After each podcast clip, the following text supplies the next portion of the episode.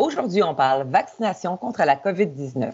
Je suis Nathalie Marceau. Bienvenue à Très Pharmacien, un balado de l'Association des pharmaciens des établissements de santé du Québec.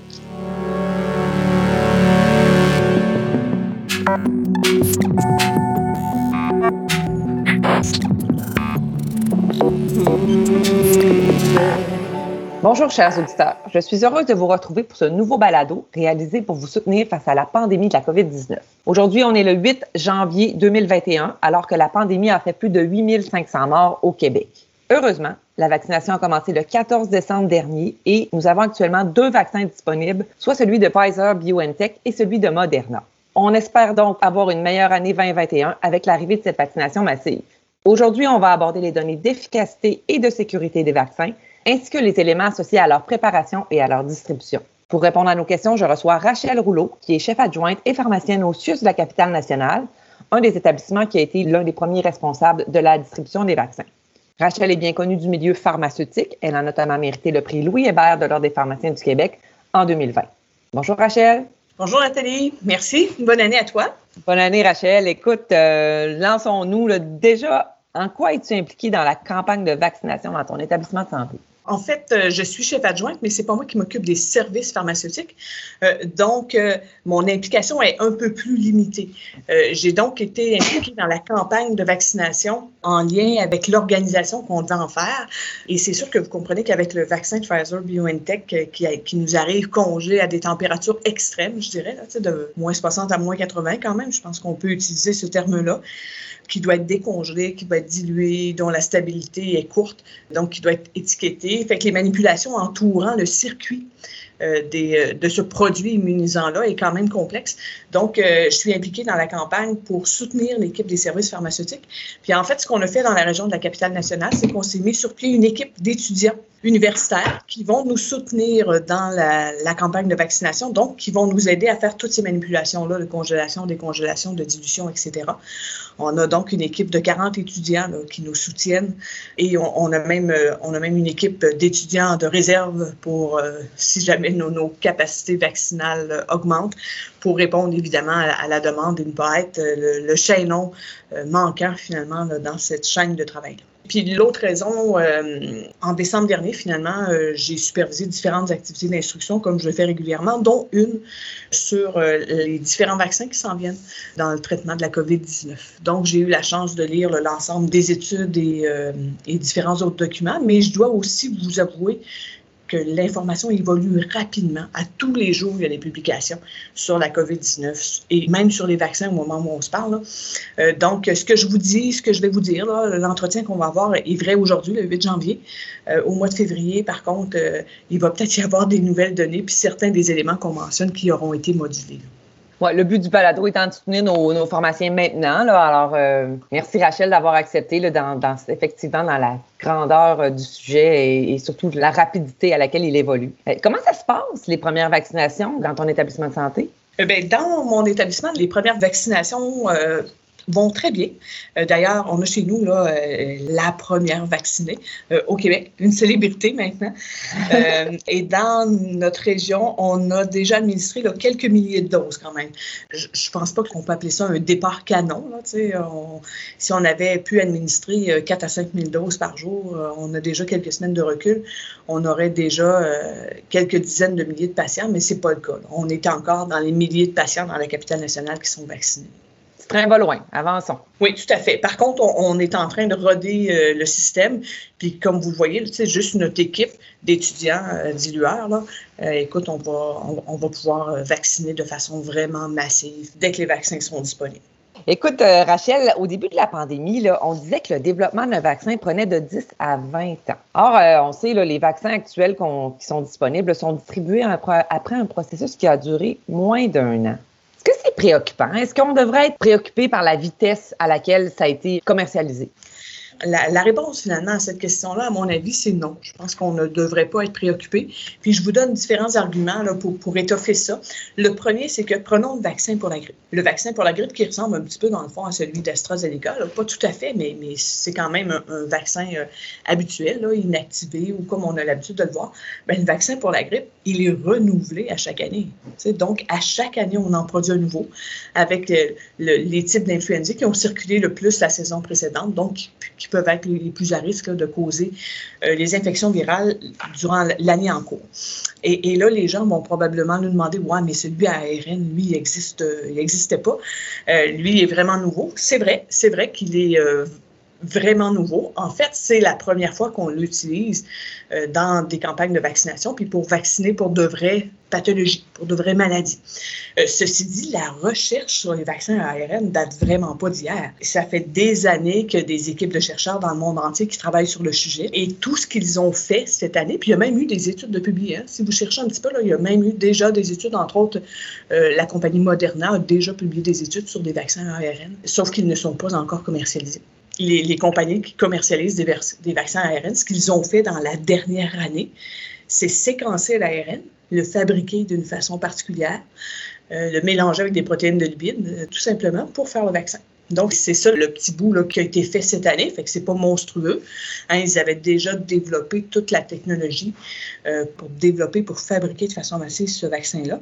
Et évidemment, ils ont aussi réalisé leurs études cliniques. Dans le contexte où on est présentement, ils ont fait ça, je pour dire, de façon très intelligente. C'est-à-dire qu'ils ont parti l'étude de phase 1 euh, et euh, ils ont regardé les résultats intérimaires, tout se déroulait bien.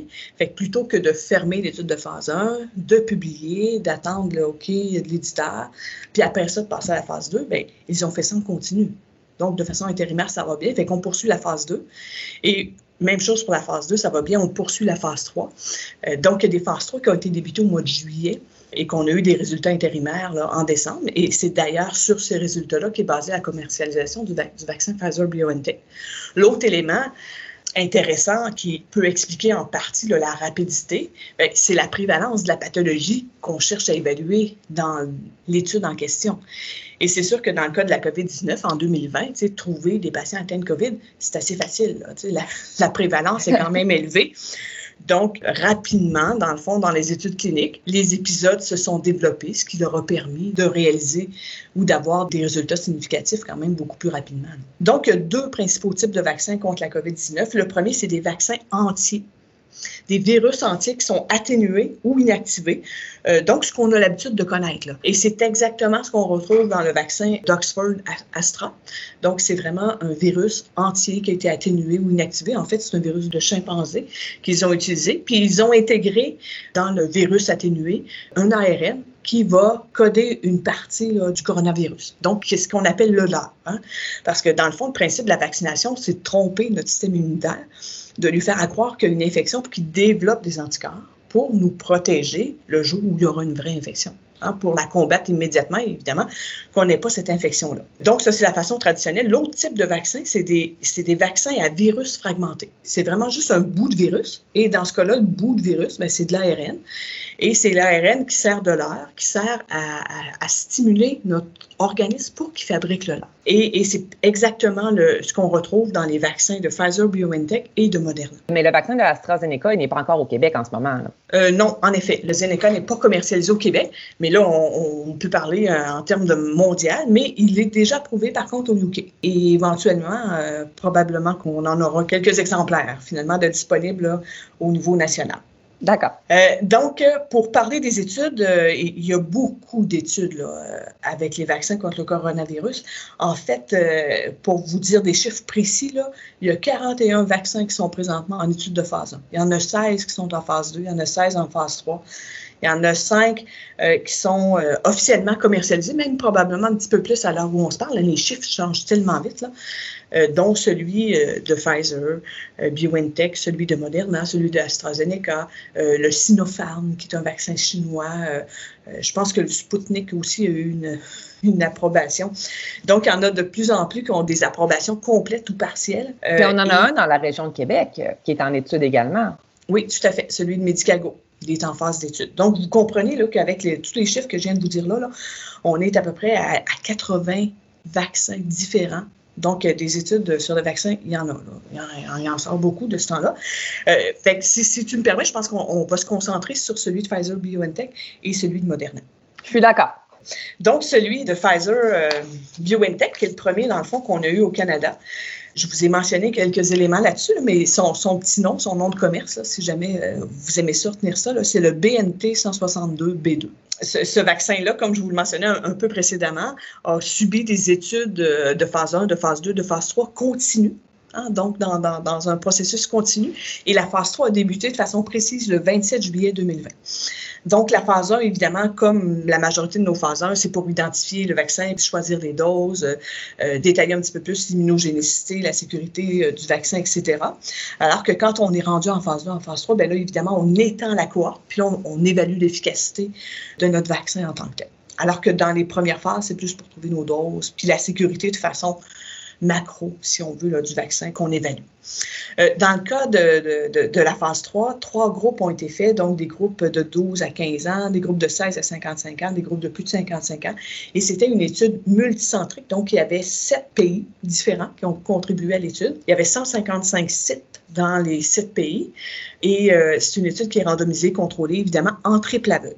Donc, euh, il n'y a pas eu beaucoup de façons de, biaiser euh, les résultats au niveau du design de l'étude en tant que tel. Puis, il n'y a pas personne qui a levé la main là, pour dire euh, euh ça s'est pas bien passé, puis les résultats rapportés ne reflètent pas ce qu'on a vu dans notre site ou dans notre pays. Puis pourtant, il y en avait 155 là, qui auraient pu le faire.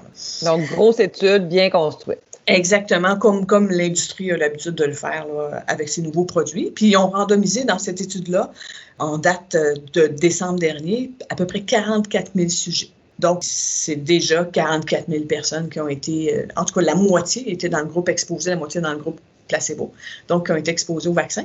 Mais là, vous comprenez qu'il y en a 80 autres vaccins. Fait que, des gens qui ont été exposés au vaccin, il y en a beaucoup au moment où on se parle au niveau mondial. Euh, les objectifs primaires et secondaires, si on veut, dans, cette étude-là, euh, bien évidemment, l'objectif primaire, c'était la prévention d'une primo-infection. Donc, ce qu'on voulait, c'est éliminer complètement les infections virales dues au, SARS-CoV-2. Euh, et le paramètre d'efficacité secondaire était la prévention d'une primo-infection ou d'une réinfection. Dans le fond, on ajoutait les réinfections dans le, l'objectif secondaire. Les résultats intérimaires ont donné une efficacité euh, de 95% donc extrêmement significatif et en clinique et euh, au niveau statistique. Hein, le P est à 0.0001. 28 jours après la première dose du vaccin, donc 7 jours après la deuxième, parce que dans le cas du protocole, la première dose est au jour 1 et la deuxième au jour 21. Euh, si on regarde comment on calcule ça, 95 d'efficacité, bon, on avait 44 000 sujets à peu près. Dans le groupe placebo, il y a eu 168 cas de COVID et dans le groupe exposé, il n'y a eu que 8 cas de COVID. Fait que si on rapporte ça en pourcentage, ben ça nous fait 95 d'efficacité pour prévenir euh, des primo-infections au coronavirus, au, SARS-CoV. On a vu aussi euh, qu'il y a eu neuf infections sévères qui ont nécessité des soins intensifs dans le groupe placebo et une seule dans le groupe exposé. Ceci dit, euh, là-dessus, évidemment, je ne pense pas qu'on puisse conclure que, que ça diminue les infections sévères même s'il y en a moins dans le nombre, mais euh, il y a moins de gens qui ont été tout simplement infectés. Fait ça fait en sorte que, évidemment, il va y avoir moins d'infections sévères. Pas parce que ça diminue la sévérité une fois qu'on l'a, si on n'est pas chanceux et qu'on l'attrape, mais tout simplement parce que de façon massive, ça diminue le nombre d'infections. 95% c'est quand même un résultat impressionnant en termes d'efficacité. Les auteurs doivent être contents. Exactement. Je suppose que le vaccin de Moderna, ça doit être un processus qui ressemble. Oui, tout à fait. Euh, l'étude clinique est similaire. Puis d'ailleurs, les résultats de l'étude COVE euh, sont similaires aussi pour le vaccin Moderna. Donc, on arrive à des taux d'efficacité extrêmement intéressants avec ce type de vaccin-là. Il faut se rappeler que tout ce qu'on fait, c'est injecter de l'ARN qui a été fabriqué en laboratoire, donc qui n'est pas, même pas extrait, là, et, qu'on mélange cet ARN-là avec un petit peu de lipides. Le vaccin ARN, c'est que ça. Euh, et on injecte ça en intramusculaire, et euh, il y a quelques ARN qui réussissent à, aller dans une cellule et à produire notre leurre, qui est dans tous les cas, dans presque tous les vaccins, la protéine spike. Donc, il développe un petit peu de protéines spike. Je vous dirais que la moitié de l'ARN est systématiquement détruit ou n'atteint pas ses cibles, mais il suffit qu'il y en ait quelques-uns. On développe quelques protéines spike. Et là, euh, notre organisme reconnaît cette protéine-là et développe des anticorps pour éventuellement prévenir une infection à SARS-CoV-2. Mais dis-moi, peut-on parler un peu des, effets indésirables euh, qui ont été rapportés dans les études ou même dans la post-commercialisation? Est-ce que c'est sécuritaire? Oui, c'est une, excellente question. En fait, les, effets indésirables sont très similaires à ce qu'on observe avec, euh, avec les autres types de vaccins. Prenons l'étude de COVE, donc l'étude avec le vaccin de Moderna. Euh, évidemment, les effets secondaires auxquels on soustrait les effets du placebo, parce que souvent, c'est des effets très généraux. La fatigue, 9,7% des maux de tête, 4,5% myalgie, 8,9 arthralgie, douleur au site d'injection, évidemment, c'est normal. On a quand même une injection intramusculaire, donc 4,1 un peu d'érythrène, de la rougeur. Donc, des effets, somme toute, qui sont habituellement inférieurs à 10 et, euh, et qui sont mineurs. Vous avez peut-être vu, là, ceux qui sont euh, plus curieux là, parmi vous, les articles qui ont passé qui donnaient euh, comme réaction adverse une paralysie faciale avec le vaccin de Moderna. Tu sais, j'avais vu ça comme titre. Je me oh, OK, je vais aller voir ça. Et, euh, et finalement, la paralysie, parce qu'il y a eu juste un cas de rapporté, euh, la paralysie faciale qui est arrivée s'est résolue après quelques semaines et surtout, elle était arrivée dans le groupe placebo. Hmm. tu sais, je pense que pour le moment, euh, c'est très rassurant. Puis les vaccins semblent évidemment sécuritaires. Puis on est au niveau mondial rendu à des centaines de milliers de patients qui ont reçu ce vaccin. Parce que si je ne m'abuse, on a mis en place aussi une surveillance euh, post-commercialisation. Tout à fait. Puis il y a sûrement des études de phase 4 en cours. Puis tous les organismes de, réglementation doivent faire ça. Donc Santé Canada, la FDA ont, mis en place ce genre de, processus-là. Puis on doit déclarer les réactions adverses graves à ces virus-là. Donc, vaccin bien toléré, on est content. Est-ce qu'il y a des contre-indications, dis-moi Rachel, à l'utilisation de ces vaccins? Euh, une bonne question. Bien, dans les études, il n'y en avait pas beaucoup hein, de, contre-indications ou de critères d'exclusion en tant que tel, euh, ce qui n'est pas nécessairement des contre-indications. Mais dans les études en tant que tel, euh, ils ont exclu, si on veut, les, jeunes enfants. ils ont exclu aussi les femmes enceintes. Ces clientèles-là sont, sont pas énormément étudiés au moment où on se parle. Ils ont aussi exclu les patients immunosupprimés qui prennent soit par euh, différentes pathologies, soit par différents médicaments, euh, parce qu'évidemment, ils voulaient valider euh, l'efficacité dans la population en général et pas dans des cas spécifiques ou particuliers. Puis on sait que ces patients-là vont probablement avoir une immunité, comme on, les vaccine, ces patients-là, avec le vaccin contre la grippe, finalement. Donc, ces patients-là développent une, une certaine immunité, mais peut-être que la réponse est moindre en lien avec leur immunosuppression, évidemment, qui diminue leur capacité à réagir ou à développer des anticorps. Donc, ils ont exclu ces patients-là. Qu'en est-il de notre campagne de vaccination actuelle? Est-ce qu'on exclut les femmes enceintes, les enfants, les patients immunosupprimés?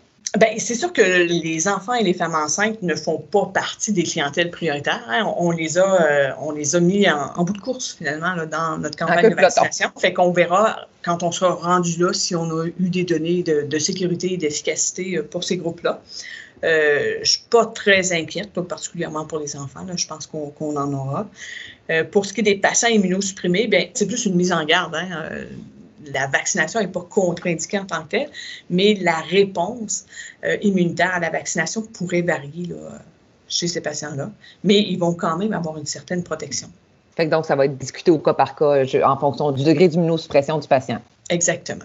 Et c'est sûr que si on a des allergies sévères ou composantes euh, du vaccin, bien, ça pourrait être une contre-indication euh, à l'utilisation du vaccin. Je me demandais également, qu'est-ce qu'on fait avec nos patients anticoagulés? Est-ce qu'on doit être plus prudent? Euh, oui, tout à fait. Comme il s'agit d'une injection intramusculaire, ben, c'est possible que ça provoque une hémorragie locale. Euh, donc, la conduite est la même que pour euh, toute injection intramusculaire chez ce genre de patients-là. On ne s'empêche pas nécessairement de vacciner ces patients-là, mais on fera une compresse, on, comprimera la zone où le vaccin a été injecté de, de façon un petit peu plus longue que pour un patient qui n'est pas anticoagulé pour évidemment contrôler la petite hémorragie locale que ça peut avoir provoqué. Dis-moi, euh, le vaccin de Pfizer, on le donne aux trois semaines. La deuxième dose est après trois semaines. Le vaccin de Moderna, la deuxième dose est après quatre semaines. Là, en ce moment, ce qui a été décidé, ce que je comprends, c'est qu'on donne les premières doses, puis on ne garde pas en réserve les deuxièmes doses. J'aimerais obtenir ton, ton opinion à ce sujet. Qu'est-ce que tu en penses? Ce qu'il faut comprendre, c'est que si évidemment les gens ont choisi de faire ça, c'est qu'il y a probablement des avantages à, ce que ce soit fait ainsi, étant donné qu'il y a une rareté là, au niveau de la ressource matérielle qui est, le produit immunisant. Euh, et pour que ce soit pertinent, il y a eu une lettre à l'éditeur publiée euh, cette semaine dans un journal américain. Là. Et dans cette lettre-là, ils avaient fait des simulations puis différents modèles. Et si la première dose procure une immunité qui est supérieure à 40 à 50 euh, d'immunité chez les patients qui sont vaccinés, bien, ça vaut probablement la peine de vacciner un plus grand nombre de personnes pour diminuer la mortalité et pour diminuer la morbidité plutôt que de donner une deuxième dose rapidement à ces gens-là, comme euh, les études ou les calendriers vaccinaux pourraient nous le suggérer. Dans le cas du vaccin, euh, probablement dans le cas des deux, là, euh, mais, mais, les chiffres peuvent varier un petit peu, là, mais dans le cas du vaccin de Moderna et de celui de Pfizer, dans celui de Pfizer, on a un petit peu plus de données qui ont été publiées. Là. Entre autres, dans l'étude de Pfizer, il disait que la primo-réponse après 14 jours était au moins à 52% donc, on dépasse le seuil. Et dans certaines sous-analyses qui ont été faites, entre autres par notre santé publique, euh, par d'autres euh, organismes aussi euh, nationaux ou internationaux, notre santé publique dit que la protection après la première dose pourrait frôler les 90% après 14 jours le chiffre est important. Là, à 14 jours, c'est ça. À 28 jours, c'est quoi? À 42, ça va être quoi? Ça va probablement, ce ne sera pas les mêmes chiffres, les mêmes pourcentages, mais je vous dirais que le pire que j'ai vu, c'est 50 que c'est dans l'étude. Euh, et, euh, et, le mieux, c'est 90. Puis parfois, j'ai vu aussi quelques 80. Donc, euh, d'étirer le délai avant que la deuxième dose soit donnée est probablement une excellente stratégie pour diminuer la morbidité et la mortalité de façon plus importante que, que de doublement vaccinés. Puis ça se comprend, là, si déjà nos patients sont protégés à 70% et que l'autre est à zéro, ben, deux patients protégés à 70 c'est mieux que un euh, protégé à 90. Oui, mais parce que la prévalence de l'infection est tellement importante, puis en plus, les conséquences sur l'économie sont tellement majeures que ça vaut peut-être la peine d'attendre un petit peu pour notre deuxième dose. Exactement. Mais c'est clair qu'il va y avoir des développements de ce côté-là. Là. À un moment donné, ils, vont revenir, puis là, ils vont réaliser que l'immunité diminue après un certain temps, puis que là, c'est le moment de la donner aussi. Là. Puis dis-moi, là, quand on va être rendu à notre deuxième dose, est-ce qu'on va pouvoir. Euh, est-ce que les vaccins sont interchangeables? C'est clair, je suis à peu près persuadée qu'il n'y aura pas d'études qui vont, euh, qui vont valider l'interchangeabilité entre un, vaccin euh, euh, atténué, euh, inactivé ou euh, juste un vaccin à, ARN. C'est clair, clair. Puis même entre les vaccins ARN, je ne suis pas sûre qu'ils vont faire ce genre d'études-là. Donc, on n'aura pas l'information. ça va être un casse-tête de gestion quand même assez important. Fait que les gens vont devoir regarder leur petit papier pour savoir quel vaccin ils ont reçu, puis idéalement recevoir le même, ce qui serait préférable. Mais ça, ça risque d'être un petit casse-tête, en effet. Rachel, on veut sortir le plus vite possible de cette euh, pandémie, de cette euh, crise sanitaire. Euh, ça nous prend combien de pourcents de la population qui soit vaccinée pour qu'on dise enfin, là, on a pris le contrôle de la situation? Oui, ça aussi, c'est une notion qui a circulé beaucoup là, à, différents endroits, ce qu'on appelle l'immunité de masse.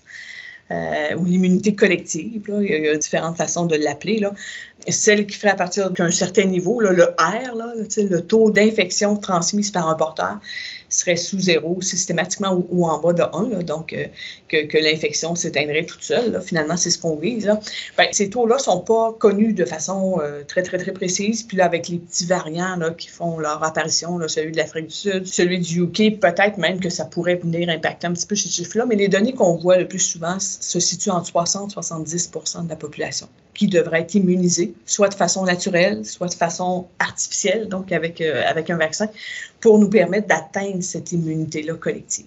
Rachel, je sais que tu n'as pas de boule de cristal, là, mais euh, quand est-ce qu'on va voir 60-70% de notre population québécoise vaccinée? Ça aussi, c'est intéressant. Euh, je vais vous parler des chiffres de la capitale nationale parce que c'est plus facile. J'ai eu à les faire, là, mais notre bassin de population est de 700 000 personnes. Donc, si on veut donner euh, une ou deux doses, finalement, à, tous ces gens-là, ça fait 1,4 million de doses. Euh, admettons qu'on veut en faire 70% ça fait quand même un million de doses. Ça veut dire que le rythme de vaccination devrait, euh, devrait fouler les 5 000 par jour pour que, quelque part, à la fin de l'automne, on ait fini de vacciner notre population. Et si, si on fait le, parallèle au Québec, là, on est quand même 8 millions. 8 millions fois 2, ça fait 16. Millions. si on enlève si on prend 70% de ça, là, ça veut dire qu'on est à peu près à 12 millions. Là. Mais ça fait beaucoup, beaucoup de doses par jour. Puis on est, on est loin de ça encore. Là. Tu je comprends qu'il y a notre capacité à vacciner, mais il y a aussi euh, le nombre de doses qu'on reçoit. Si on est capable de vacciner 5 000 personnes par jour euh, dans la région de Québec, il faut toujours bien avoir 5 000 doses. Oui, tout à fait. Puis tu vois, juste ça, le 5 000 doses par jour, ça veut dire qu'il faut qu'on ait ben, par mois 150 euh, 000 doses fois 30, c'est ça, là, fois 30 jours, il faut qu'on reçoive 150 000 doses. Je n'ai pas vu ça encore dans les chiffres de livraison à court terme. On allait recevoir 150 euh, 000 doses euh, par mois. Rachel, peux-tu me parler des clientèles prioritaires qui ont été ciblées par le ministère de la Santé et des Services sociaux dans cette campagne euh, de vaccination pour réussir à obtenir 60-70% de vaccination de masse? Euh, en fait, euh, en effet, le ministère, l'INSPQ, puis même au niveau national, au niveau canadien, euh, ils ont défini des clientèles prioritaires qui devraient être vaccinées en premier.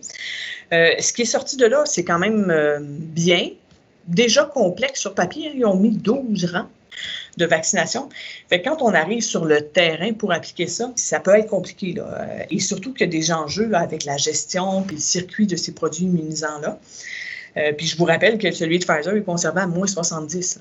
Ça nous prend un congélateur spécial pour pouvoir atteindre ces températures-là euh, et les maintenir aussi. Là. Les ultra-congélateurs. Exactement. Fait que c'est compliqué. Fait que tu vois, si on prend les, personnes qui sont au rang 1, évidemment, euh, ils sont allés de façon très, très logique. C'est les personnes qui sont euh, les plus affectées par la, par la maladie, donc nos personnes âgées, nos personnes en CHSLD, donc là où le taux de mortalité est le plus important. Et, c'est tout à fait normal de vouloir faire ça. Mais si je prends par exemple le vaccin Pfizer, encore là, moins 70, aucun des CHSLD a un congélateur euh, localement sur place de cette envergure-là. Euh, et en plus, on reçoit les doses du vaccin Pfizer par, euh, j'arrondis un petit peu, là, mais disons par bloc de 1000. Fait qu'il n'y a aucun CHSLD que 1000 lits non plus. Euh, donc, si on choisit d'amener un congélateur dans un CHSLD qui nous permet de maintenir ces doses-là à moins 70, bien, il faut aussi qu'on s'arrange pour avoir 1000 personnes qui vont venir sur place pour pouvoir être vaccinées. Fait que c'est compliqué, puis vous comprenez qu'on ne peut pas faire ça pour chacun des CHSLD. Donc, on doit attendre, puis c'est exactement ce qui a été fait, puis ce qui est fait cette semaine, d'ailleurs, au moment où on se parle, l'arrivée du vaccin de Moderna, qui lui est un petit peu plus simple, euh, donc il est conservé à moins 20, qui n'a pas besoin d'être dilué. Et donc, celui-là peut être euh, transporté par glaciaire euh, de façon méthodique quand même. Puis tout ça, c'est géré par notre équipe de, services pharmaceutiques. D'ailleurs, je salue Yvette et Marianne qui nous gèrent tout ça pour la capitale nationale de façon exemplaire. Euh, et donc, là, avec l'arrivée des doses de vaccin Moderna, bien là, on peut envoyer la quantité de doses nécessaire dans un CHSLD de façon très, très, très spécifique. Fait que là, on va pouvoir remplir enfin notre rang 1. Euh, mais ce qui fait en sorte que vous comprenez que là, les doses qui restaient euh, durant un, bien là, on est comme dans la vraie vie, là, dans le bassin d'humains. De façon théorique, c'était quand même assez simple. Si je vous parle des patients qui sont au rang 2, bien évidemment, c'était les travailleurs de la santé et ceux qui sont susceptibles d'être en contact avec des usagers, évidemment, porteurs de la COVID. Donc, peut-être pas ceux qui travaillent en pédiatrie de façon prioritaire. mais euh, euh, finalement, en rang 3, les personnes autochtones sont en perte d'autonomie ou qui visent dans des résidences privées pour aînés, donc des RPA aussi. 4, 5, 6, 7, bien on continue. Euh, les communautés éloignées, à les patients de plus de 80 ans, les patients de 70 à 80, les patients de 60 à 69 ans, et etc. Puis on, fait, on, termine, comme on le mentionnait un petit peu plus tôt, rang 11 par les enfants et, euh, et par les femmes enceintes, euh, puisqu'on attend des données robustes, là, euh, principalement sur l'innocuité des vaccins, avant de recommander là, et de vacciner ce groupe de personnes-là. Rachel, je le sais parce que tu me l'as dit en dehors des ondes là, que tu as été vaccinée, même si tu ne rentres pas tout à fait dans la catégorie des professionnels de la santé en contact avec des patients COVID. Parle-moi un peu de ta vaccination, comment ça s'est passé, as-tu eu des effets secondaires, puis comment ça que tu as été une clientèle prioritaire? Oui, c'est une bonne question, puis je vais tenter de me justifier euh, au, mieux de ma connaissance, mais au moins retenez que j'ai donné l'exemple. Et juste ça, de donner l'exemple, je pense que ça peut être utile dans la population, puis de le dire aussi. Euh, en fait, ce qui est arrivé, c'est que euh, vous voyez toute la complexité de relier au vaccin de Pfizer. les petits détails que j'ai peut-être pas dit, c'est qu'une fois qu'il est décongelé, 45 minutes à température pièce, qu'il est dilué, ben, le vaccin est stable 6 heures. Donc, si on a euh, 1000 patients cédulés, puis qu'il y a des patients qui ne se présentent pas à leur rendez-vous, puis que les doses ont été euh, diluées, bien, on a 6 heures pour les administrer. C'est pour ça que c'est conservé à congeler. Hein. C'est quand même une molécule qui est instable et qui est très, très fragile. Euh, et donc, ce qui est arrivé, c'est que je me trouvais à passer à un endroit où on, approchait du 6 heures où le vaccin allait expirer, euh, puis qui ont tenté de rejoindre des gens, mais qui ne sont pas arrivés à en rejoindre suffisamment. Donc, ils étaient pour jeter la dose. Fait que là, ils m'ont dit, tu peux être vacciné? Fait que là, j'ai dit, non, non, non, je ne fais pas partie des groupes prioritaires, mais on dit, on va jeter le vaccin. Fait que là, j'ai réfléchi un petit peu, puis j'ai dit, ben oui, je vais le prendre. On ne le jettera pas, là, aussi bien l'utiliser, tant qu'à l'avoir développé, puis à l'avoir payé aussi, cette dose-là. Euh, maintenant, comment j'ai toléré mon injection? Ben écoute, Nathalie, super bien. Euh, et c'est sûr que c'est une injection intramusculaire. Donc, je vous dirais que le, que le soir, si vous vous couchez puis vous, avez l'habitude de dormir sur le côté, sur le bras qui a reçu une injection intramusculaire, vous allez sentir un petit quelque chose. Euh, un petit peu de sensibilité locale qui a duré à peine 24-48 heures, puis aucun autre symptôme. Même pas de céphalie, d'arthralgie, rien, rien, rien de tout ça, dans mon cas. Est-ce que c'est un pharmacien qui t'a vacciné? Je, je, ne crois pas, non, parce qu'on était dans un établissement de santé et c'est sûr qu'en établissement de santé, ben, on, on, est beaucoup de pharmaciens aussi de la capitale nationale, mais quand même, on a aussi beaucoup de patients puis on a beaucoup de soins pharmaceutiques à offrir. Fait qu'on n'a pas euh, insisté là, pour que nos pharmaciens deviennent des vaccinateurs, puisqu'ils ont autre chose à faire, puis que c'est une ressource humaine, dans le fond, quand même un peu rare, des pharmaciens. Par contre, je peux vous dire avec, avec beaucoup d'assurance que le circuit de ce produit immunisant-là avait été géré euh, par, euh, par mes collègues du département de pharmacie et que, que la dilution avait été effectuée par nos assistantes techniques. Toi, personnellement, c'est quoi le rôle du pharmacien dans la vaccination là, au vu des, des, changements législatifs? on pense que notre rôle comme pharmacien d'établissement, c'est vraiment de gérer le circuit des médicaments et des produits immunisants. Fait qu'on on a décidé de s'investir et de s'impliquer dans ce circuit-là pour assurer l'utilisation sécuritaire euh, des produits immunisants.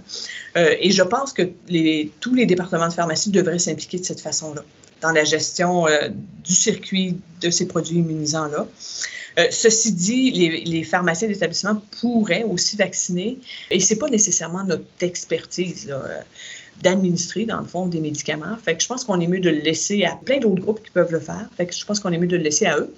Par contre, un jour, si euh, le vaccin devient très, très, très accessible, que c'est un vaccin aussi que la manutention peut se faire facilement, donc peut-être pas celui de Pfizer. Celui de Moderna, ça commence déjà à être mieux. Celui d'Astra, évidemment, c'est beaucoup plus facile.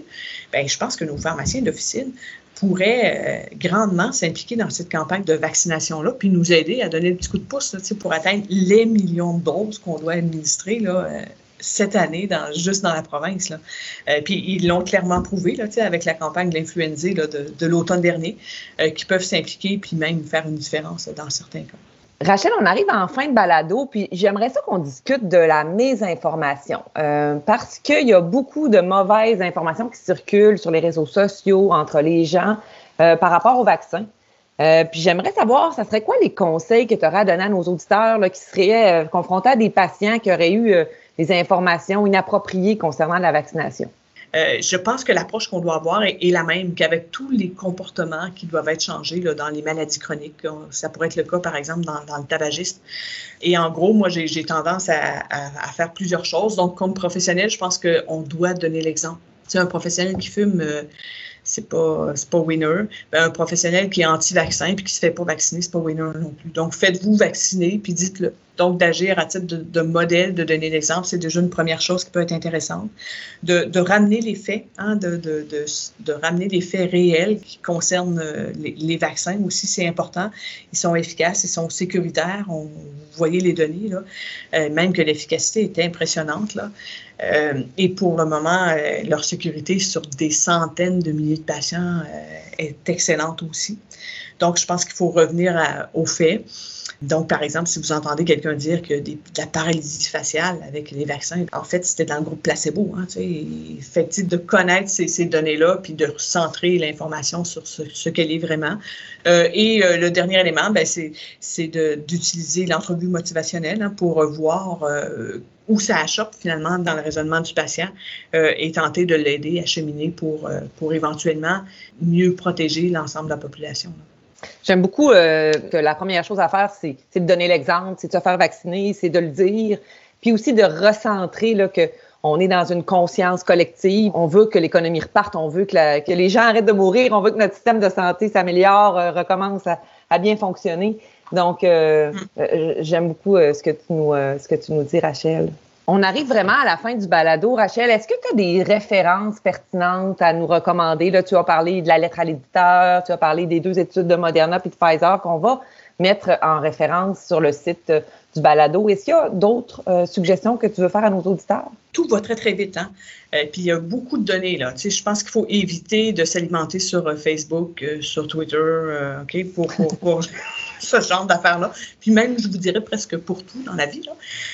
Et, et, dans le cas de la, de la, COVID ou des maladies comme ça, comme ça évolue très, très vite, je pense que nos sources d'information devraient être le ministère de la Santé et des Services sociaux, donc avec la santé publique, l'INES, donc nos organismes de référence euh, et euh, Santé Canada. Je pense que, évidemment, ces sources-là sont, euh, sont certainement les plus fiables.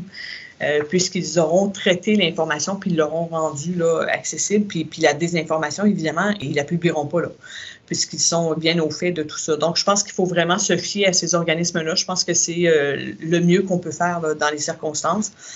Et sinon, ben, c'est sûr qu'on on, l'a vu aussi, même dans. Il y a eu certaines études cliniques ou, euh, commentaires qui ont été publiés dans certaines revues, puis qui sont contredits euh, la semaine qui suit. il y a un petit peu de débat. Donc, même dans les revues euh, générales, il peut y avoir quand même certains biais. Là. Donc, être prudent. c'est pas parce qu'une étude a été publiée qu'il n'y a pas de biais dans cette étude-là, puis qu'elle a été bien faite. Donc, euh, de prendre quelques jours, quelques semaines de recul pour voir aussi les commentaires qui vont sortir par rapport à, ces études-là, ça peut même être intéressant. Fait je vous dirais que je pense que, soyons simples, retenons nos organismes, Santé Canada, la Régie, donc l'INES, le ministère et euh, l'INSPQ, puis ils ont pris le temps de tout vulgariser, puis de vraiment retenir d'informations importantes, puis il y en a une tonne d'informations sur ces sites-là. Euh, puis Rachel, il y a aussi toujours le, ministère de la Santé qui nous réfère au protocole d'immunisation du Québec, le, PIC. Hein, exactement, exactement, qui, est rédigé par nos, équipes de santé publique. Merci Rachel d'avoir accepté notre invitation. Hein. ça roule vite avec la vaccination, tout est en temps réel. Euh, puis tu as pris le temps euh, de venir nous parler puis, puis de répondre aux questions. Puis je l'apprécie beaucoup.